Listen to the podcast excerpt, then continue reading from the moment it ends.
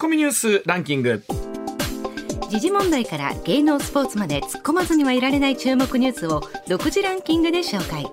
ランキングを紹介する前にまずは芸能スポーツです、はい、プロ野球は昨日6試合が行われ阪神はヤクルトに6対8で敗れましたまたこの試合でヤクルトの村上宗隆選手は今シーズン52号となるホームランを放ちました、まあ、本当に前半戦引っ張ってくれてた青柳投手がですね、まあ、粘りのピッチングだったんですけどもしばらく勝ち星恵まれずというところで、まあ、本当にあのクライマックス圏内の争いでね、はい、えー、タイガースそしてカープジャイアンツというところが今ね熾烈な争いですから、ね、はい、この辺りも注目ということになってきますね。はい、それではニュースランキングまずは第5位将棋の藤井聡太王位に豊島将之九段が挑戦した王位戦七番勝負の第5局は静岡県牧之原市で指され藤井王位が128手で勝って4勝1敗でタイトルを防衛し3連覇を飾りました。あの史上最年少最速でこのタイトルを10期を、ね、ね、保持しているということですから、はい、まだとどまるところ知らずという、えー、この後さらにどんな進化をしていくのかですよね。はい、続いて第4位岸田総理大臣は昨日新型コロナウイルスに感染した発症者の療養期間を現在の10日間から7日間に短縮すると表明しましたまた症状がない人については5日間となります。本当このあたり具体的にどういう運用していくかっていう現実的な運用そうですし、えまあえー、新しく感染された方の数がね、うん、こうだんだんと少なくなってる、まあ一つ第7波がピークアウトしてきてるのかなという実感はありますよね。うん、続いて第3位。政府が物価対策として所得が少なく住民税が非課税となっている世帯に対し1世帯当たり5万円の給付金を配る方向で調整していることが分かりました。またガソリン価格を抑制するため石油元売り会社に支給している補助金制度については年末まで延長する方針を固めました、まあ、これからまた、えーね、季節が進んでいって寒くなってくる、はい、ますますこのエネルギー需要というのも大事になってきますし、ね、いや本当あのイギリス新しく首相就任されましたけれども、うん、イギリスなんかはねもっともっとエネルギー価格高いとこと考えたりすると、はい、あの食品とかってのももちろん大事なんですけれどもいかにこうね、はい、寒くなく暖かく暮らすかってのは大事ですもんね。うん、はい、続いて第2位は政府は昨日安倍晋三元総理大臣の国葬に関する費用の総額が16億円余りになるという概算をまとめました。このうち警備費は8億円程度。外国要人の接遇費は6億円程度で会場設営費などのおよそ2億5000万円と合わせると16億6000万円程度に上る見通しです、うん、まあ、このもともとは2億5000万円程度というところの話が出ていたところからではあったんですけども、はい、まあ、もちろんね、あのー、海外から重要なお客様来られるということですから警備費はかかるのは当然なんですけどもうちょっとかかってくると話もありますからね。ここからさらに。うん。概算をある程度もっと見せてもらった方がいいのかなという気もしますけれども。はい、続いて1位は東京オリンピックをめぐる汚職事件でスポンサー企業の KADOKAWA からおよそ7600万円の賄賂を受け取ったとして東京地検特捜部は受託収賄の疑いで大会組織委員会の元理事高橋治之容疑者78歳を再逮捕しました。あのこの事件をこう見れば見るほどですねコンサルタント料という名目なんですけれども、はい、一体それと賄賂はどう違うのか、うん、でもお金の流れを見ていくとどう考えてもそれ賄賂じゃないか、まあ、これはどういうふうに立証していくかということになっていくんですけれども、はい、その金額はまたまたこれもね、えー、どんどんと金額大きくなってきてますからね。はい、ではコマーシャルの後石田英二さんの登場でございます。上泉雄一のエーナー。MBS ラジオがお送りしています。さあ時刻6時、えー、まもなく23分になります。ここからは石田英二さんでございます。よろしくお願いいたします、はい、よろしくお願いします。おはようございます。おはようございます。では早速こちらの話題からでございますさあ貯蓄から投資へ金融教育を国家戦略にでございます。今や中学や高校の授業にも盛り込まれている金融教育、えー金融庁は近く国家戦略として全ての世代を対象に推進していくことが必要だという考えを示すとみられています、えー金融商品の販売勧誘ルールの再点検もいたしまして、金融リテラシー向上を促す環境も整えるとのことなんですが、その背景にあるのは新しい資本主義を掲げる岸田総理が打ち出した資産所得倍増プランが根底にあるということなんですがさあ石田さんこの金融教育でござあいます。のー僕ずいちょっと前に、まあ、だいぶ前ですけど、えっと、大学でちょっとおし授業を教えることがあって、やってましたね。その時にその、まあ、何を教えてたか言ったら、まあ、社会人になった時に、えーまああんまり学校で勉強せえへんことを今のうち勉強しとこうということで、まさに金融教育もそのうちの一つやったんです。うんで、えーそれで実際にねバーチャルで株をかわすんでかわしたんですよ。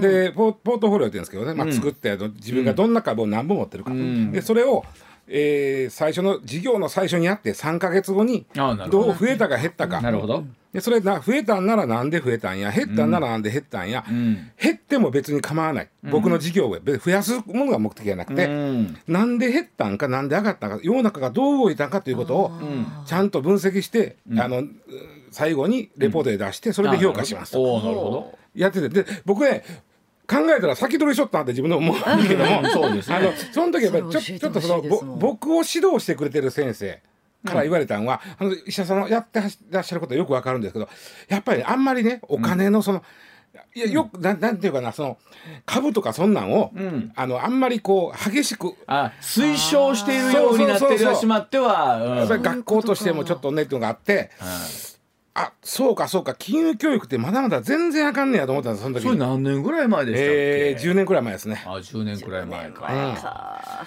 いやでもねそこやっとかんと、い、や上がる下がるが問題やのうて世の中はどう動いてるかということを教えたかったんです。た。めのものですでも、よね。あの石田さん今言ったことがね、うん。そ確かにと思ってて、結局株とか金融となると上がった下がったっていうことがまず前提になっちゃってるところがあって、うんうん本来はそこじゃないわけですよね。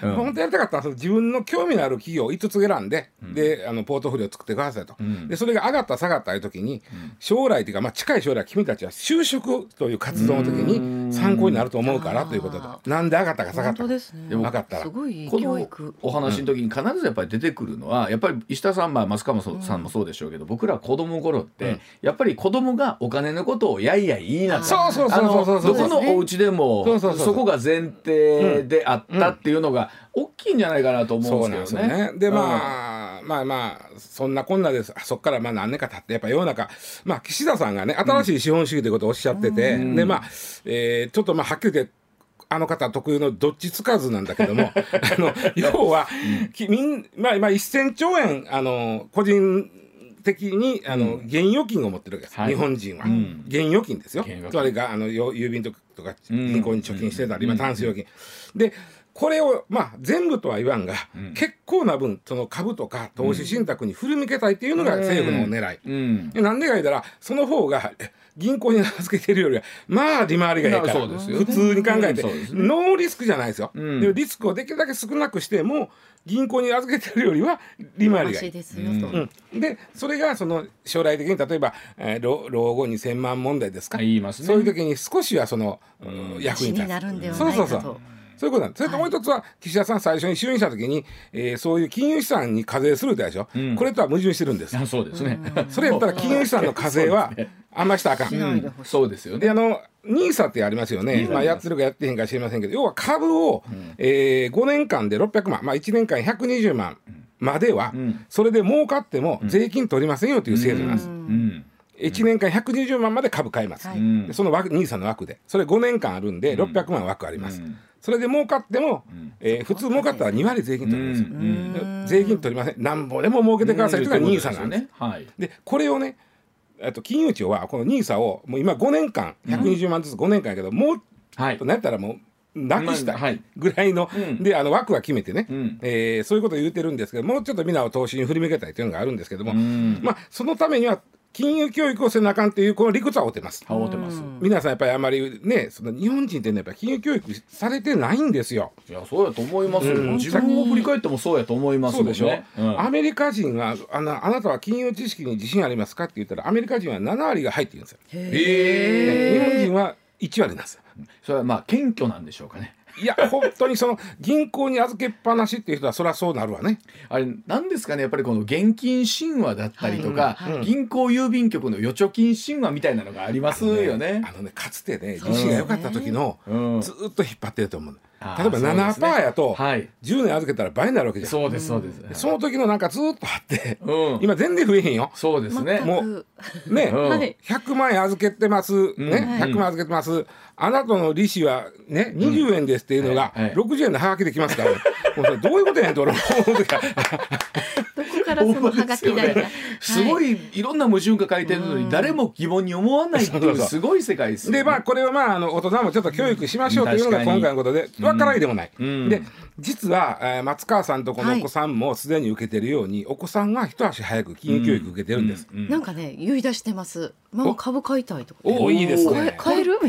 何からスタートしてるんですか？えっとね、うん小学生の場合ははいお小遣い。ああまあまあわかりやすい。ところがね、うん。すごいんですよ。お金に関する授業っていうのは小学生、まあ、社会科でやるのかな、でまあその例えば最近だとアプリとかあるでしょ。はい。小遣い子供用のあお小遣いアプリで、はい。お手伝いしたらちょっとそこのポイントが増えるとかそそういうのあるんですよ。僕ねあこれええと思ったのがね千葉県に柏市というところがある、はい。そこが、えーあの作ってるアプリ。ダウンロードできます。誰でもね、ええ。お小遣いアプリなんですけど、まず欲しいものを書きます。ないくつか書けるんですいくつか書けるんです、例えば、えーなんとかというゲーム。ああそうで書くじゃないですか。次のさ欄が今の気持ちに丸しましょう、うん。絶対欲しいのか欲しいのかあれば嬉しいのか。ああ面白いな。大人にも置き換えてみますね。そうそうそうそう、はい。絶対欲しいのか欲しいのかあれば嬉しいのか。あれは嬉しい。ね、で、えーその次の欄はすごい。売ってる店はをいくつかリサーチしておきましょう。値段を比べてくださああネットで買うのか。そうそうそうそうお店で買うのか。ここが一番お得に買えるのかとか。う。場合によってはそのまあそのいわゆるメルカリ的なその中古をはいはい。人が使っはいたリユースで買うのか。値段を比べましょうと、でその次にさあここまで自分でしらお金も絶対欲しいかとか自分の気持ちも確認した上でじゃあ 買うのか。貯金して買うのか、諦めるか。どれか丸してください。買うのか貯金して買うのか。諦めるかこれようできててね、これがね欲しい品物が10個かったら10個やるわけそれが。はいでようちょっと絞られてきますね。確かにそうでしょそうやって見てこれね子供にやらすのって嫌やと思うんですよ。あとね。あの金融庁かな出してる、まあ、こんな授業したらどうですかみたいなのあるじゃないですか。んあん中で小学生の授業で、まあなかなか納得したのが、収入からはい支出を引いたのが貯貯金ではなくて貯蓄ではなくて、はい。はい。収入から支出を引いたのが貯蓄ではなくて、ん。収入から貯蓄を引いたのが支出ですって書いてある。しああなるほど。わかる。ほうほうななわかる。なの収ちょっと待ってもうもう一回言って。え収入から支出を引いたイコールが貯蓄。本当こう考え方がありますよね。はいはい。よかったものをこれは間違っています。はい。収収入か入からら。貯蓄を引いたものが支出です。あ言うてることは確かにねんな使いましょう。あもうあもうだからまずは貯蓄を確定させましょうってことですよね。うん小学校で習う金融教育はこういう感じです。でもこれなかなか本質ついてない。これはでもね。大人でももうちょっと、この理屈をねね。理解するのって難しいですよ。えいやだから大人でも発想の転換難しいじゃないですか。まあ今パッとそのつなんていうかなエキス言っただけやけど、はいはいそこをきちっと授業で先生が具体的な話しながらいくと、おなるほどと。そうですね。なるほどなるほど。なるほどな。おおおえっとお小遣いが入る、ん。欲しいもんから引いて余ったら貯金じゃなくて、ん。お小遣いが入ったらまず貯金して貯金をして。余ったお金で物を買う物をと買うと。いうふうに考えたべきなんやと。永遠に貯金はできないわけですよね。永遠に君は最後のゲームは買えないよと。いうことですよね。もうすごい私に言われてる感じで反省しております。いやこんなんを小学生がやってる、ね、中学になるともうちょっとあの、えー例えばカードとか、うん。あの僕らはよく使って慣れてますけど、そのいわゆるなんとかペイ的なその、車輪っていうやつ。ね。これはもう家系のやつ使ったらえらい目に遭うでっていう例えば。うんもうね、便利な分これは怖いなと思います。うん。ちゃんと履歴は残ってますけど、履歴としか残らなくて、ん。こう抑制ができるかって言われると、うん。本当に毎回チャージをしていくときに、うん。すごい考えてチャージをするかしないかと。確かにそれで言うと、あのここ数年ね、いわゆるポイントトみたいなものもたくさんこう出てきてて、うん。本当にお買い物上手な方もすごく多かったりもしますしね、お金とはどうあるべきか。うん。でそれ中学校はまああの、まあ、例えばカードの使いすぎは気をつけましょうということから入って、まあ、金利ということにあ金利ね。勉強するんですよ、はいはい。金利とは何ぞや金利とはそもそも何ぞやと。なんぞや。なんで銀行に預けたらちょっとでもええから増えんねやと、うん。でもそもそも昔もっと増えとったのはなんで今あんまり増えへんねやとか。そうですね。その銀行からお金を借りるとなんで利子を取られんねやとか、そういうことを学ぶんです。うん。うん。うん。うん。であのまああとはまあ今、まあ、き今日あたりもお結構円安進みましたけども、えっと円安と円高、勉強します。うん。なるほど。うん。これ中学校で勉強するんですね。でここまでは実は今まででして、この4月から高校でも義務化されたんです。あ高校でも。高校で義務化されて金融教育。高度なことですか？じゃあ。あもうかめちゃくちゃ高度ですね、はい。まあもちろんねお金の管理とか運用の仕方っていうのをさっき言ったそのお小遣い帳よりは少し出て、投資信託とは何やとかリスクはこうあってでハイリスクハイリターンローリスクローリターンとあって、そのあなたはどうそれをいわゆる組み合わせて。いくかという、うん。たらいいと思いますか？みたいなことを勉強したりですね、ん。あとその、まあ、株ね債券、で、まあ、そのいわゆる金融商品の中でも保険ですね、あ保険ね。うん。実は人生で一番高い買い物はん。家なんです、その次は保険なんです、あの特にサラリーマンだったらそうでしょうけど。かけますよね。まあもちろん主婦の方もかけてらっしゃいますけども。人生で二大買い物が家と生命保険なんですね、うん。でそこをまずあんまり分からへん。ね家はなんとなくごっつい買い物してねえと思うけど、まあまあそうそうですよね。まあ例えばそういう残ってる分がね、ね、でそんなことを教えるとか、ん。あとはあのお給与明細が出てきて、で、えー家計をどうシミュレーションしていったらいいかとかそういう勉強をすうんこれなんでか言うたら高校生の3年になると18歳になりますね、ん。18歳になるとこれ今年から成人になりました、ん。成人になると契約という問題が出てきて、そうですね。えーもうあの親の承諾なく契約ができますしうん。クレジットカードも作れます。で銀行口座も親の許諾なくできるんであなた方はもう成人なんでそれはできますけどもうん。逆にこういうリスクは自分で管理しましょうねっていううん。ことで授業で教えていくんですね。うん。まあ、で金利とかローンとか、えーまあ、知っていくんですけど、まあ、ついでに言わせてもらうとね、僕その大学の授業の時に絶対試験に出すからなと、絶対試験に出すからなとはい言うてたんは金利と債券の価格の関係だけは絶対覚えとけという。ほうあの債券っていうのは、まあ、一番国が出す債券は国債ですね、会社が出す債券は社債です、これには利子が利息っていうのが金利っていうのがついてるんですよ、で債券もは国債も社債も株のように日々売り買いされてます、でその値段は上がったり下がったりします、国債がの値段が上がると金利は下がります、国債の値段が下がると金利は上がります、この理屈を説明したら先生20分かかるけどやったろかい話をするんだけどももう分からんでええと。この授業でやるんですよ、なんでこうなるかということをやるんですよ。ほいで分かっても分からんでもええと、ここは試験に出さんと、この逆の関係いうとこだけは 必ず試験に出すからなるほど。覚えとそれをすり込んでいくということですよね。これを分かってるだけで世の中の金の動きがめっちゃ分かりやすくなるからね、例えば、えー今あのーまあ各し各各う国が金利上げてますやんか、で日本はまあ要上げですね、うん。なんで言うか金利を上げると、国債債券の値段が下がるからなんです、でいっぱい債券持ってる日本銀行としては、自分とこのポートフォリオが傷つくからなかなか下げに、あ金利を上げにくい、えー理屈だけでそんだけ分かるわけですよね。あの実はそのあたりを分かりやすく書いてるのは月曜日の高橋洋一先生の本があの非常にあの ただ ただ高橋先生はもう分かりやすく書いていただいたんそれとて面倒くさいという人は もうこの理屈抜きにあ金利とあの債券価格のは反対向くということだけ覚えておいたらうん世の中のニュースがまあ分かりやすくなる。あのまあおそらくもうそういうのにねお詳しい方からすると例えば銀行に100万円という今さっちに使わないお金をそのまんまずっと置いてる方がどうしてそのまんま置いてるかが全くもってわからないっていう方もいらっしゃるし。あのやっぱり日本人リスク嫌がるんだけども、あのリスクができるだけ少ないうん。くって、まあ、ゼロではないですよ、ん。あの金融商品である以上、うん。ゼロではないんですけどリスクは極力少なくてその代わり、えーリターンもそあの、ん。そんなにない。ただ銀行に寝かしとくよりははるかにそう。でも一方でなんかどうでしょうね。この20年30年いろんな世の中の流れで、でもこの100万円が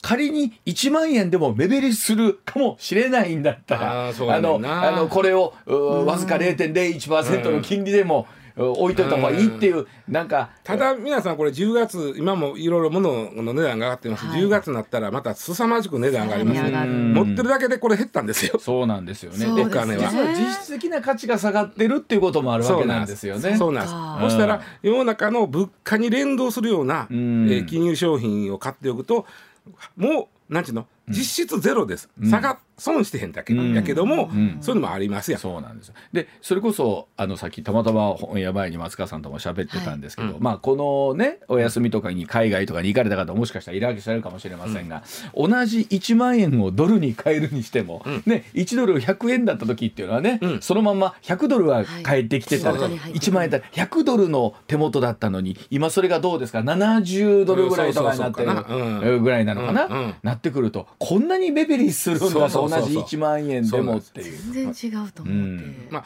そういう 高校ではまあそういうことも勉強する。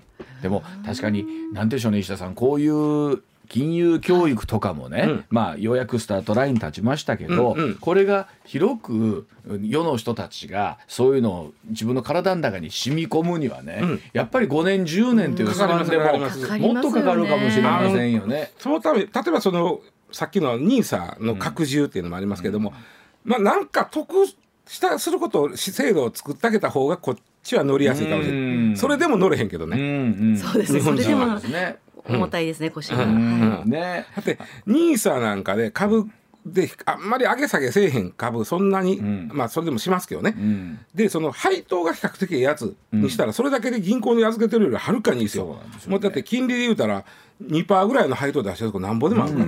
あの火曜日にご出演いただいている常熱家さんもねこの道のまあ専門家でいらっしゃいますけどやっぱりお話聞いてたらあの僕らがちょうど高校生ぐらいの時の NTT 株の上がり下がりの時のうん。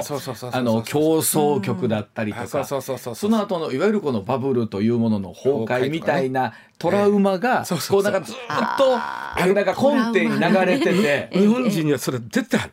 ね。でも今の子はそれの世代ちゃうから、本当は違うんですよね。一から勉強したらええねん。そうなんですよね、だからその世代間ギャップみたいなものっていうのもああるし、そうか。そのトラウマを払拭するのってなかなかね痛い目にあった方からすると、もう二度とそんなね。ただあの時痛い目に遭った人は自分の考えで勝ってないって。あの踊らされてたところもすごい そうそうそうそう。まあでも結局そんなことを言うてたんだったらいつまでたっても前にも進めないわけでというこそうなんです。となんですけれどもただあのどっかで岸田さんがおっしゃった資産所得倍増プランというものもなんだろう。で一回旗を掲げた割には一旦なんかその旗を下ろすような形もともと資産倍増みたいやで。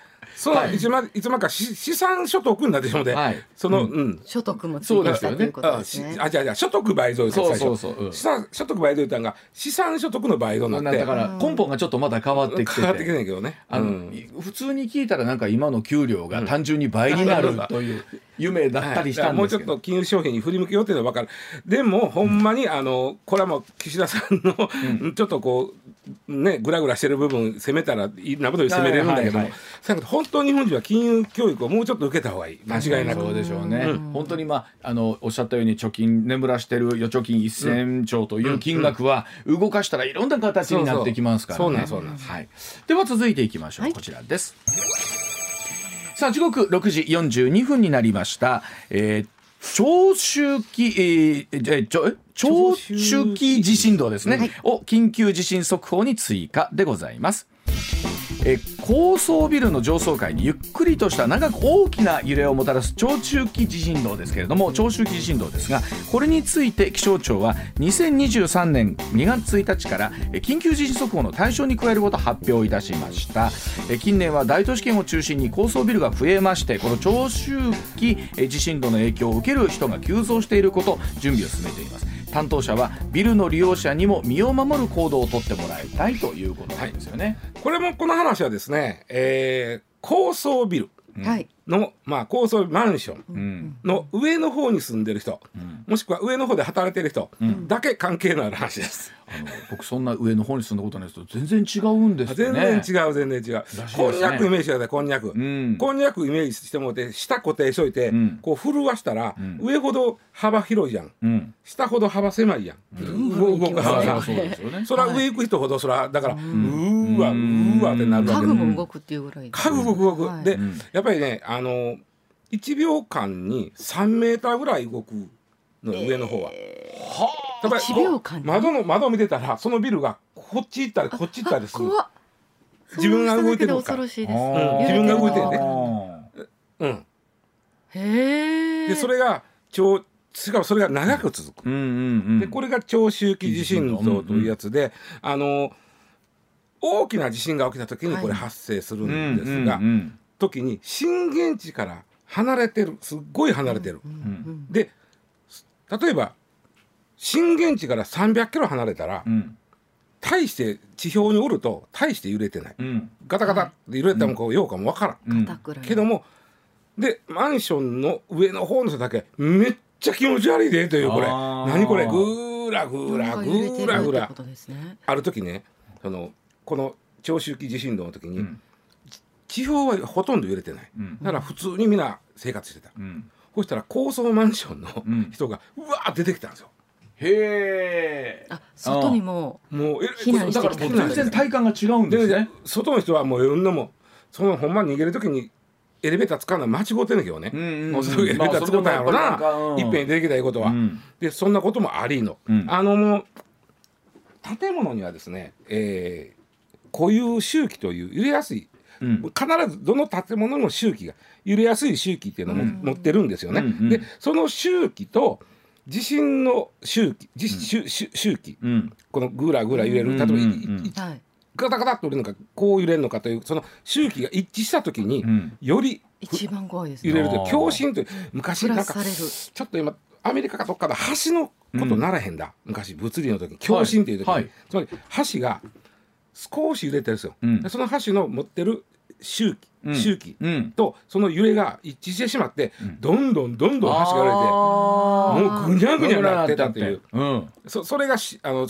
建物固有の周期と、うん。えーまあ、揺れとかが揺れとかが周期が一致した時が怖いという。でうん。この長周期地震動が起きた時っていうのは長周期のあの、うーまあ、周し周期長周期を持ってるのは高層ビルなんです。うん。うん。1階建て2階建て3階建て4階建て5階建てのぐらいの建物は長周期の周期は持ってない。ガタガタっと揺れるだけ。はい。はい。であのだから共振もしない。うん。えーで例えばね一番これ最初に注目されたのがメキシコなんですよ。1985年。はい。1985年にメキシコで地震がありました。うん。でところが震源から300キロ離れて300キロやで。うん離れたメキシコシティでぎょうさん人が死んだ、えー、死んだんですか？うん、1万人ぐらい死んだ。なるほあの時。そのメキシコシティであのたまたまそこに建ってるう建物の多くの高さうん。とぴったり合うあ共振が起きちゃったあでなるほど。病院とかビルが倒壊してうん。300キロ先の地震でよ。うん。それで1万人ぐらい死んだでこの時にこれは何だということになって長周期地震動というのがまあ問題になって、ん。この時はね14階建てのビルが軒並み潰れた。だからそれがその地震の波で覆ったということなん共振しちゃったうん建物が持ってるあの周期とと。えー固有の周期と地震の周期がピタッと合うと。それが14階建ての建物ってことだったんだでたまたま14階建てぐらいって多いじゃないですか。あ多いですね。で1985年なんでまだそんなに高層も向かない、うんうん14階ぐらいの建物多かったんで。これが変な言い方ですけどもうちょっと高かったとしてもじゃ違ったってことそなんですうそうそうそうそう。高かったから悪いってもんではなくて。でただあの長周期地震動は高ければ高いほどうん大きく揺れる揺れんで、ただ今のね高層マンションとかは、うん。あの長周期地震動でもまあ大丈夫なようにつけてたりするわけです,、よ。ね。そうですよね。うん。ポキッとはいきません、うん。だけどぐらぐら揺れるから、どっちかいうとポキッといく恐れはないです、まあ免震の構造もしっかりしてるでしょうから。ただものすごい揺れる長い間揺れてるんで今さっきうん。松川が言ったように、例えばこの家具が動いちゃう。うんテーブルとかもね。そんな普段動かないような。挟まれてまう、うん。あーあとそそういうのことか。まあ例えばうんそやな。病院とかやとさいろんな機機械につながれてる患者さんっていっぱいいてるじああいてゃんかはります。であれって下キャスターついてるやろ。ああそうか。あのみんなでバーッと入るくれるのがありますよね。ねそれがもうそれがドワーッと入ってしもてあつけてるもんが外れてしもて。あえらいことになるえらいこうなるっていうこともありますやんかそれ。だから気ぃつけます。あとねえっとまあそうそうあの東日本大震災の時ですよ。ああはい。あれが、まあ、起きたのは福福島県はいでそうでした。ところが700キロ離れた大阪のうん。住之江の,、うん。あの府庁がん。大被害を起きた、ありました。あ。のあの時僕本当この茶屋町の、えっとい2階建てぐらいのね、あのカフェみたいなところでお茶飲んでたんですけど、そこがね異様だ船酔いみたいな気持ちになりましたもん。あそうでしょ？うん、でこの部分が上に行くと、うん。さらにもっと揺れてるってことですもんね。しかもあの、まあ、先島庁舎があった住之江のあの南港っていう埋め立てなんで、地盤がゆ弱い緩いから、うん。より揺れるんですね、うん。でもちろんあのビルは潰れはせえへんだよ、ん。だけどエレベーターが止まったり天井が落ちてきたりして、ん。あとあの時ね先島庁舎の最上階55階、うんで3メートル動くの1秒ゆっさゆっさ。1秒間で3 3メメーートル。トルですよ。一応カッチでさ3秒3メートル先に寄って次のカッチでここに戻ってくる。いや今このラジオスタジオ3メートルぐらいの幅をそうまあそう。行ったり来たりしてそれを行ったり来たりする。変な方がジェットコースターなんかの揺れに近いものが、そうそうそう。気持ち悪い。うん気持ち悪い。気持ち悪いというかもうまあ窓の外見てたら怖いよね、うん。そこにじっとしてるもんがあったらいや3メートル動くんやから1秒間で、あのイメージとあわわわわうわわわわあそうそうそうそうそうってことですよね。うん。1秒ってけそこそこ長いから、長い長い。カッチうん。カッチやからその間に3メートル動くわけやから、うん。そういうことがあの庁舎で起きとって、うん。はいはいで天井落ちるわ壁は落ちるわ落ちるわエレベーター止まるわで、おはいまあ、えーまあまあ閉じ込めもあったね、あの時確か。ん。だからあのあんな時間帯やったからでこれが石田さん、ままあ近い将来起こるであろそうそうそう。う南海トラフの揺れがあった時にということになるわけですよね。あの2003年のこれ日本では最初には2003年の十勝沖地震なんですけど、うん。この時も震源から250キロ離れた苫小牧。うん。でガスタンクが、うん。ガスタンクにも背高いじゃないですかそこそこ、はい。でやっぱりその長周期地震動で揺れた、うん。その時にそれで潰れたんじゃなくて揺れたことで金属の摩擦が起こって火花が起こって燃えた、そんなに？うん、それでガスタンクが燃えた。金属の摩擦でだってあんだけガチッと決めてるもんやからぐーっと揺れてもその揺れるから、うん。それで摩擦で火花が起こって中の油に火がついて大火災。へー。そこまでの想定はどこまでしたかですよね。うん。でまあそういうことがあるんでまあまあ話戻しますけど緊急地震速報にまずこの追加します。結構ね震源とマグニチュードさえきっちり分かったら、どこが揺れるっていうのは分かります、なるほど。離れ例えばね突然ね大阪のあのんが赤くなってる可能性があります。ただあーその前大阪のどこをいうことが分からへんし、うんうんうん。その言ったら地震量と周期がまだ一致するかどうかも分からうんうんまあ、この辺は結構危ないですよみたいな、うんうんうんうん。揺れるかもね、うんぐらいなんですよ。でそれが、えー、20分ぐらい経つとねやっと確定値が出てくるんです。うん。えー今回の地震でえー普通やったらほらあの津波が起きます起きません。起きるんなら、こんなんです、この辺にこんな波来ますって来ますやん。それが大体15分ぐらいでで最後の方に20分経って、長中長周期地震動が起きてましたと起きましたや、っていうえー観測結果も来ます、うんうんうん。あの日本地図のところにうんうん。うん書いて、うん。その時にそれはもう終わってますその時は。終わってます、だから最初に来るかもねって言われたらちょっと大阪ってちょっと時間があるから例えば東日本の時なるほど。ただちょっと自分こここってあかんなとか、うん。はい。まあわずか1秒だけでも全然違いますからね。もうちょっとありますからね、うん。えーちょっと危ないなってことになる。あと終わってる場合は、その結果だけ見てあれ？あそこのビルお父さん働いてたけど大丈夫やろかいうこともあるけども例えばメンテナンスする会社がちゃんとあのエレベーターがちゃんと故障してへんかチェックするとか閉じ込められた人おれへんかとか。あと、まあ、そういうことが分かりますね。あとさっき言ったそのちょっと間があるやったら例えば高所で作業してる人はもうちょっと部屋に戻ってくださいってこともあるやんか、そういう利用の仕方を想定して2月から長中期地震動についてのこれどうなんですか？例えば高層ビルとかに住んでいる人とかっていうのはよりチェックした方がいいということ？で、まあ、そうそう。チェックするというか、うん。そうですね。あのでややこしいのはこれいろんな情報がどんどん出てくるんで自分にとって必要のない情報かどうか。そうですよね。この長周期地震動に関しては戸建てに住んでる人はまず意味ねあの意味ってあるかしいな、えっとそんなに気にしなくてそう自分うん。たただ自分の知ってる人がいてはるとかあるでしょ、あります。あの高いところで仕事してはるとか、まあそうですね。緊急地震速報というとやっぱりその地域に住んでる方からすると、だし、まあ、遠く離れてるとん？というところありますけど、実は離れてるからといって、今のお話で言う通り、ね。えー一言ではないということなんですよね。まあ、それをねちょっと2月からこういうのが始まるんで、ん。えーまあ、こちょっと心構えだけしといてくださいということでね。ねえ。でも本当にあの備えあればじゃないですけど、こういうお話っていうのは定期的にしておかないと、うん。ねうん。いざという時の備えになりますしね。はいはい、では時刻6時53分になりました。お知らせの後もニュース続けてまいります。さあ時刻6時54分回りました。続いてこちらです。イギリスで生活費高騰によるペットの息が急増でございます。AFP によりますとイギリスの動物愛護団体、えー今年1月から7月のペットの遺棄件数いわゆる捨ててしまうということですよね、えー前の年の同じ時期と比べて24%増えたと発表しました、えー物価の高騰に加えて新型コロナウイルス流行下でペットを飼う人が一時的に増えていたことが原因だと指摘しまして警鐘を鳴らしているということなんですが、えーさっきもお伝えしたんですが石田さんイギリスも新首相が誕生して、うん。改めてイギリス経済見直してみるとそうですね。とんでももないインフレと2桁。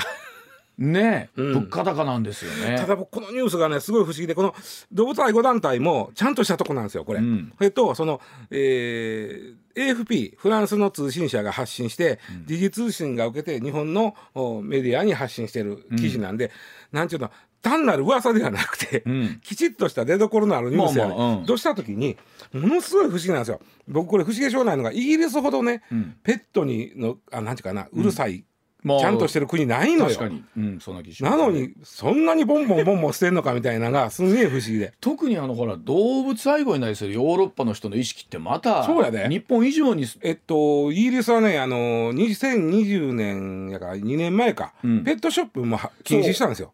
ですよね。うんペットショップでペットを売ること禁止。うんそれなんでかって言ったら全部が全部じゃなくて、やっぱりひどいとこは、その、劣悪な環境で、うんあの、赤ちゃん増やして、んしてから、そんなことしてあかんと、ちゃんとしたそのブリーダーさんから買いなさい。ということで、ペットショップは禁止にしたんよ、この国。なのにうん、しかもあれよ、去年に至っては、イカタコもちゃんとあの動物並みに扱えという法律作ったんよ。そうでした。もうだから、あの熱いね、うどんすけにそのままエビ突っ込んだらあかんみたいな話になったんやで。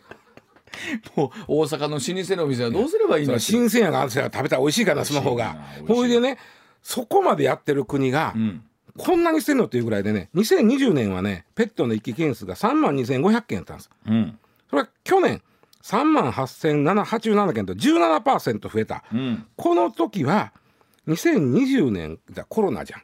ですね。で、ここで、今まで飼ってへんだ人がペットを買うて、寂しいし。で手に負えんわとなって捨ててしまうのが増えたって言うけど、そもそもねアメあのイギリス人って日本よりも犬飼ってる率は倍なのよ。ああそう。うん、26%の家が犬飼ってんねん。26パターン結構そうかった。日本は13%なんで犬飼ってる家は。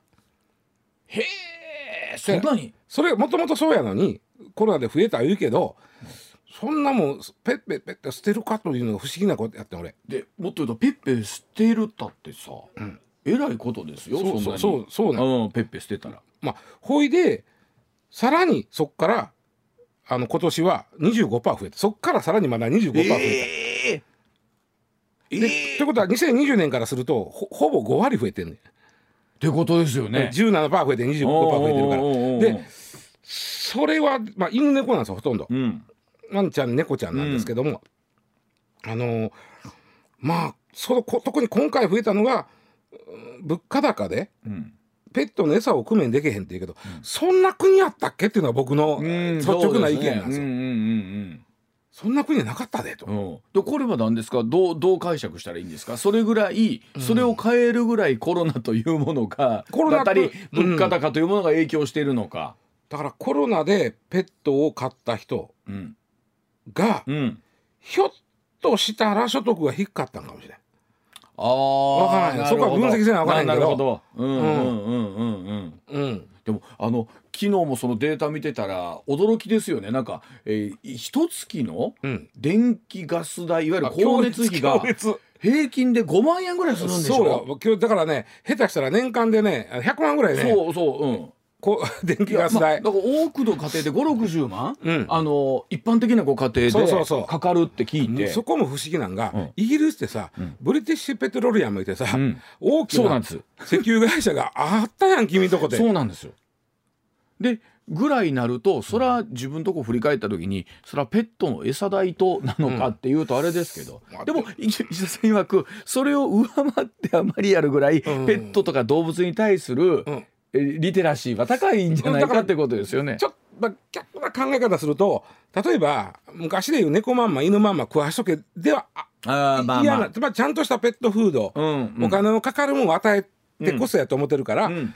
もうそれはそうか。工面できへんってなのかもしれんけどね。なるほど。あの我々昭和40年代のワンちゃん猫ちゃんの餌とは違うと。ご飯に味噌汁かけて食わされとったやんそうなかわいそうに。あんな塩。分の高いもの。をなあ今から考えたら。はい、では一旦そのあたりの話、えー、時報の後まとめてお伝えいたします。一旦7時のお知らせでございますまあこれ石田さんそうなってくるといくつかのね、まあ今後という話になると思うんですけど、まずそのまあ捨てられたまあペ、捨てるというか、まあ、さすがにそこはイギリスなんで、うん。あの、なんていうの、いわゆる里親センターみたいなところに持ち込んで、これ私買えなくなったんで、誰か引き取り手探してくださいとなるんですよ。やっぱりその辺にポンと捨てるというイメージじゃなくて、なくってもう息、息っていうのはその、もう、もう私無理です。うん、なので誰か引き取ってもらえる人いませんか、という。かということで持ってくる。もうお願いします、うん。はい、さよならで帰っていくみたいな。がそれが起きてて、えらいことなっとると。そうなんですよ、あのん。キャッツプロテクションっていうか、これこれは猫の保護団体なんですけども、もうあのちょっと記録的に持ち込まれてますと、今、あちょっとなんとかしても、あのつまりね、動物愛護団体もお金がそうなるとパンクするわけです。そうですよね。いやでもこれあれですよね。日本に限らずですけど動物を飼う時はね、最後まで責任を持ってというのは、広報も含めて広くしているはずなんですけれども、でもその飼い主としてはさ、いや保健所さんとかじゃなくて、その里親センターに持ち込んだから、ペットのね。って思ってるかもしれんけど、それは一緒やからね、息してることにまあまあそりゃそうですよね。うん。でいうのがもう増えててパンクしている状態だと。とはいえじゃあイギリスとしてこれ国としてなんとかがどうなのかっていう。そう。でちょっとびっくりするのが、ん。あの王立動物虐待防止協会というところ王立。法律で。だからつもうね、うん。あの女王様ああまあまあそうですね。のとこですよ、うん。が出してるあの、うん。数字でこれがちょっとびっくりしたんですけど、ペットを飼ってる人の5分の1っていうことは10、まあがうん。5人に1人がうん。